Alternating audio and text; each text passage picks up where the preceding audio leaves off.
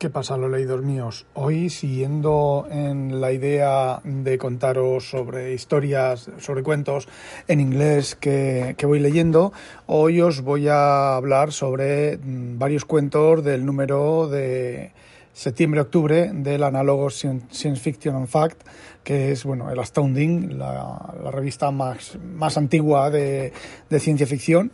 Es americana, se publica en Estados Unidos. Y bueno, yo tengo, he conseguido el número, conseguido no, eh, a ver, me he puesto la, la tienda americana, la tienda de Estados Unidos, tengo una dirección en Estados Unidos válida y, y bueno, pues me he suscrito a la revista otra vez. Eh, me desuscribí al Anólogo y al Asimovs porque la verdad es que la calidad de los cuentos había bajado últimamente mucho. Pero este número, el de septiembre-octubre, es bastante bueno. Por lo menos trae varios cuentos que a mí me han gustado bastante, ¿vale? Y os voy a contar dos que me han gustado y voy a hacer así un comentario rápido sobre algunos que la verdad eh, ni fu ni fa y otros que realmente pues bueno lo vais viendo sobre, sobre el audio. Os quiero hablar de Kingsbury 1944 de un tal Michael Casut como suena C-A-S-S-U-T-T. Eh, bueno, a ver, esta historia la verdad es que tengo un poquito de sentimientos encontrados con ella, porque la historia está muy bien, incluso entra dentro del rango de las de realismo mágico. A mí no es que me guste precisamente el realismo mágico, pero está bastante bien. Estamos en, en medio de la Segunda Guerra Mundial y el protagonista, que es un estudiante de química creo que es, eh, bueno, pues es también jugador profesional de béisbol, el autor es jugador de béisbol y parece ser que en todas sus novelas hay un jugador de béisbol. Eh, bueno, pues este se, hace, se sufre una lesión y su camino, que era ser jugador profesional de béisbol, se ve truncada y lo que hace es terminar la carrera eh, justo en medio de, la Segunda Guerra Mundial y es, encuentra trabajo en una fábrica de explosivos. Hasta aquí, pues, la verdad no es la típica historia de ciencia ficción de la Segunda Guerra Mundial, que hay un viaje en el tiempo, consigue hacerla más corta o cosas de esas, ¿vale? Es bastante más prosaica pero más bonita. Porque, bueno, es destinado a esta, a esta fábrica y allí conoce a E.E. E. Doc Smith, el autor de el autor de vaya, Triplanetaria, el autor de La Londra del Espacio y de otros cuentos publicados, publicados en, creo que en esta misma revista en la cual sale el cuento, que, bueno, pues en su momento, en su momento causaron mucha sensación y fueron eh, cuentos bastante, bastante, mm, son cuentos e historias, son novelas bastante conocidas. Luego eh, se publicaban en, como ya he comentado en otros momentos, se publicaban en, series, en, en diferentes números de la, de la revista y, bueno, pues luego se se publicaban de forma independiente en novela. Bueno, aquí estamos todavía en la época en la que solo estaban publicando en, en, cuentos. De hecho, lo de publicar en novela fue después de la Segunda Guerra Mundial. Y bueno, ahí hay un grupo de los científicos, digamos, los que diseñan y los que se encargan de la producción de la fábrica, es Ed Smith y varia gente alrededor, y este chaval es un chaval nuevo que quieren, lo quieren meter en, en, su grupo. La primera cosa extraña es que hay un laboratorio que está cerrado, que tiene una puerta que tiene una llave de tiempo, una llave movida en el tiempo. Es decir, esa puerta, para abrir esa puerta necesitas una cerradura que se mueva en el tiempo. Y bueno, pues el desarrollo es bastante, bastante lento. Hay una secretaria, hay una chica que, a ver, teniendo en cuenta la historia en la que se narra la, aventura, eh, está bastante, bastante bien. La chica no deja de ser una secretaria y no puede ser más que una secretaria, aunque también tiene su experimento dentro de ese laboratorio secreto. Y bueno, tampoco os esperéis aquí mm, cosas secretas del gobierno. Estoy contando el argumento entero, ¿vale? Eh, cosas secretas del, gobierno, eh, proyectos secretos, proyectos de ciencia ficción. Otra vez aquí la historia, por eso me ha gustado tanto, la historia difiere de lo típico en este tipo de, cuentos. Eh, resulta que simplemente son pues inventos extraordinarios, extraños que están haciendo, ¿vale? Eh, bueno, pues hay un accidente, hay un accidente, no, hay una caída de calidad en unos productos, con lo cual en la, la historia se deja ver, se deja entrever que es un tema de pues de corrupción, ¿vale? Entonces el, el, Doc Smith este detiene la fábrica por completo, pues es el encargado de la fábrica, tiene un conflicto con, con los militares que llevan la fábrica y, bueno, pues lo quitan. O sea, lo retiran del, del mando, se va, ¿vale? Y este chico sigue, sigue aquí y entonces eh, saben, los militares saben que el, el, grupo de científicos que estaban a cargo de la, de, la, de la fábrica se ha encerrado en este laboratorio. Intentan abrirlo, no pueden abrirlo, ponen una bomba, un, eh, la puerta para reventar la puerta. Aquí es donde el cuento, pues, es donde flojea un poco porque pone no sé cuántos kilos de TNT. A ver, no hace falta para abrir una puerta, ¿vale? Tantos kilos de TNT. Bueno, la cosa es que explota y desaparece el, laboratorio entero en una gran explosión. Eh, desaparecen los, los científicos todos muertos. La suerte del protagonista es que estaba en el hospital porque la policía militar le había dado una paliza anterior, con anterioridad. El chaval está muy triste porque han desaparecido sus amigos. Doc Smith eh, se ha ido. Entonces, él se envían cartas, pero Doc Smith tarda muchísimo a responderle las cartas.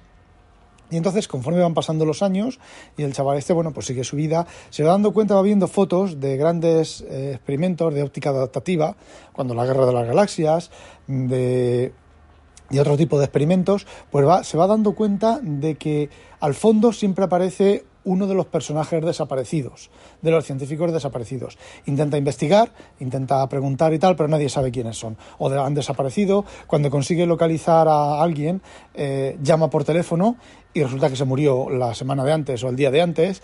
Bueno, tiene una especie como de ahí de, que estos investigadores pues son una serie de genios ocultos que han hecho evolucionar la ciencia y la tecnología eh, de manera rápida después de la Segunda Guerra Mundial. A ver, la historia no tiene más. Eh, para mí me ha gustado mucho, lo único que ha sido un poco lenta además. Ahora, la que sí que me ha gustado muchísimo, muchísimo, y además es de plenísima actualidad, es Shepherd Moons, de Jerry Oltion. El Jerry Oltion este es un escritor que, bueno, tiene muchísimos cuentos. Yo creo que cada número de, o de Amazon, o de Amazon, de Asimov, del Asimov o del Analog sale un cuento suyo y escribe bastante bien y este cuento es muy, muy bonito. A mí me ha gustado mucho, ¿vale? Simplemente, pues, la protagonista es una chica que está en el proyecto de DART de disparar el proyectil a Didymos y el otro asteroide que hace unos días, ¿vale? Se, produjo el impacto y luego se ha descubierto que se ha movido el, el asteroide, pero también os cuento el argumento, ¿vale? Si queréis, cortáis aquí. Bueno, pues resulta que cuando la cámara del, del, proyectil empieza a enfocar y empieza a enviar fotos, resulta que justo, justo en el sitio donde va a impactar hay una especie como de cúpula simulando o haciendo ver que es una colonia, ¿vale? Que hay una colonia. Claro, el proyectil no lo pueden detener. Cuando quieran comunicar y enviar el esto de abortar o de enviar la trayectoria o tal, pues no lo pueden hacer porque no hay tiempo en las comunicaciones, ¿vale? Lo que duran las comunicaciones. Entonces, bueno, impacta, se toman fotografías de que efectivamente se ha destruido una cúpula.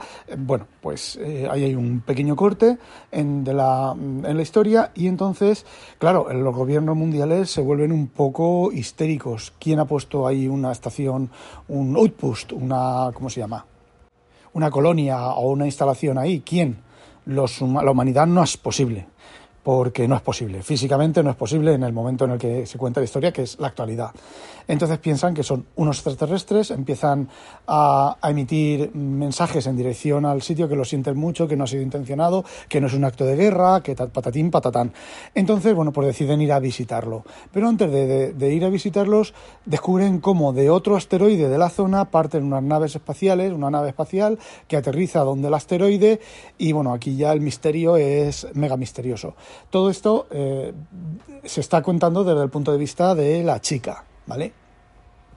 Entonces la chica se postula para ir, eh, pero le asignan a un tío, evidentemente, asignan a un tío eh, para que vaya. Pero resulta que el tío en el último momento pues coge paperas, coge paperas, no una enfermedad, no me acuerdo qué enfermedad es, sí, mal del espacio, mareos, ¿vale? Y decide que no puede ir. Entonces ella es la segunda alternativa y la envían a ella. En, la historia se da a entender que lo que el tío no tenía esa enfermedad y lo que dejó a ir a ella, ¿vale? Porque era mucho más, es mucho más barato a la chica, porque la chica al principio es más pequeñita y tal, y necesita menos comida y menos tal. Bueno, la cosa es que va la chica. Llega la chica al, al sitio, aterriza al lado, ve que la cúpula ha sido reconstruida, que hay una serie como de bots corriendo el suelo, recogiendo cosas, ¿vale? Llevándolas a, la, a, la, a donde está la cúpula, eh, aterriza con tan mala suerte que es, que es Corromoña, uno de los bots. Eh, bueno, pues la chica se viste con su traje, se va a la cúpula, entra a la cúpula, resulta que hay una puerta, la puerta se abre, la puerta, a ver, aquí ya entra eh, un poco de humor, mm, humor, porque resulta que la puerta tiene una manija clásica y todo de una puerta. La chica se queda muy parada y diciendo, les, comunica a los, a los que, la, con, a los que al, remoto, a la NASA, a la Tierra, lo que, lo que va viendo y dice que es una manija de una puerta que gira y se abre y se abre la puerta. Y la chica, bueno, pues entra. Y cuando entra, pues bueno, se encienden unas luces, llega a una zona y eh, se ilumina, hay una especie de, dentro de una especie de, tubo, un ser extraterrestre, y se ponen a hablar. La chica se quita el traje, las comunicaciones se pierden, la chica se quita el traje y el hombre este, pues el extraterrestre este, le explica que eh, están intentando salvarlos. Es decir, su sistema solar es muy sucio, hay muchísimos asteroides que impactan en la Tierra y que ellos son pues una raza que está dedicada, se mueve por el universo a eh, cuidar de otras especies, ¿vale? Y bueno, están cuidando de, de los humanos hasta que entren, se lleguen a la adultez y entren al, al, consorcio interdimensional, interdimensional, no, al consorcio eh, intergaláctico de razas sentientes, ¿vale? Es lo típico de muchas, muchas historias. Lo bonito de esta historia es la manera de escribirlo y la, la forma como se desarrolla los pasos, cómo se desarrolla el, el, argumento. Y bueno, eh, la chica vuelve a salir, afuera de la cúpula para que la, la, oigan. Le dice, bueno, mira, esto es esto, esto, esto, esto, y voy a entrar y voy a preguntarles todo lo que se me ocurra, porque están dispuestos a responder a cualquier cosa. Por ejemplo, también les dicen, eh, no vayáis por el camino de la IA, de la inteligencia artificial, y la chica le dice, ya, pero ¿qué voy a hacer yo? Que soy una don nadie. Sí, ahora cuando salga les diré, oye, que ha dicho, han dicho estos, que IA, nada. Y...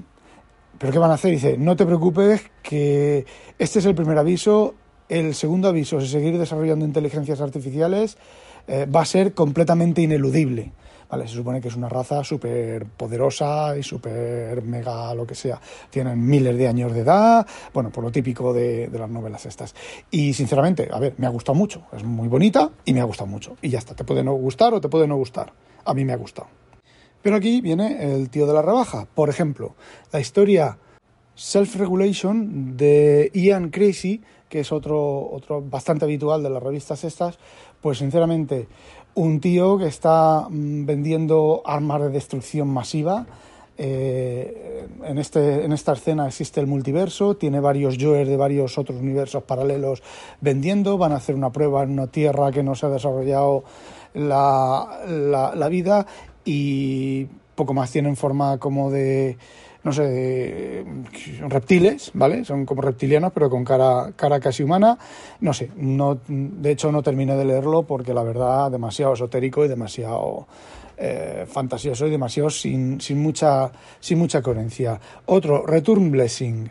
Este mmm, debe de ser mi carencia de inglés, porque, bueno, un vividor, hijo de papá rico, pues está en un planeta extraño de unos extraterrestres que tienen un nivel mm, tecnológico, mm, pues no sé, medieval, un poquito anterior al medieval. Y bueno, hay una, una, una, estación ahí de los humanos y interaccionan con los, con los estos. Parecen como moscas con cuatro manos delante de la, de la cara. Entonces, bueno, pues no lo he entendido. Toda la historia se lleva, el chaval este, como he dicho, es un vividor.